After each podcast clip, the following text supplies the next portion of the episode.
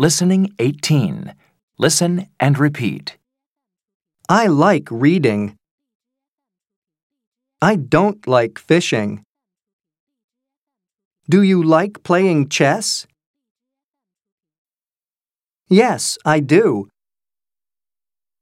No, I don't. He likes reading comics. He doesn't like fishing. Does he like playing chess? Yes, he does. No, he doesn't.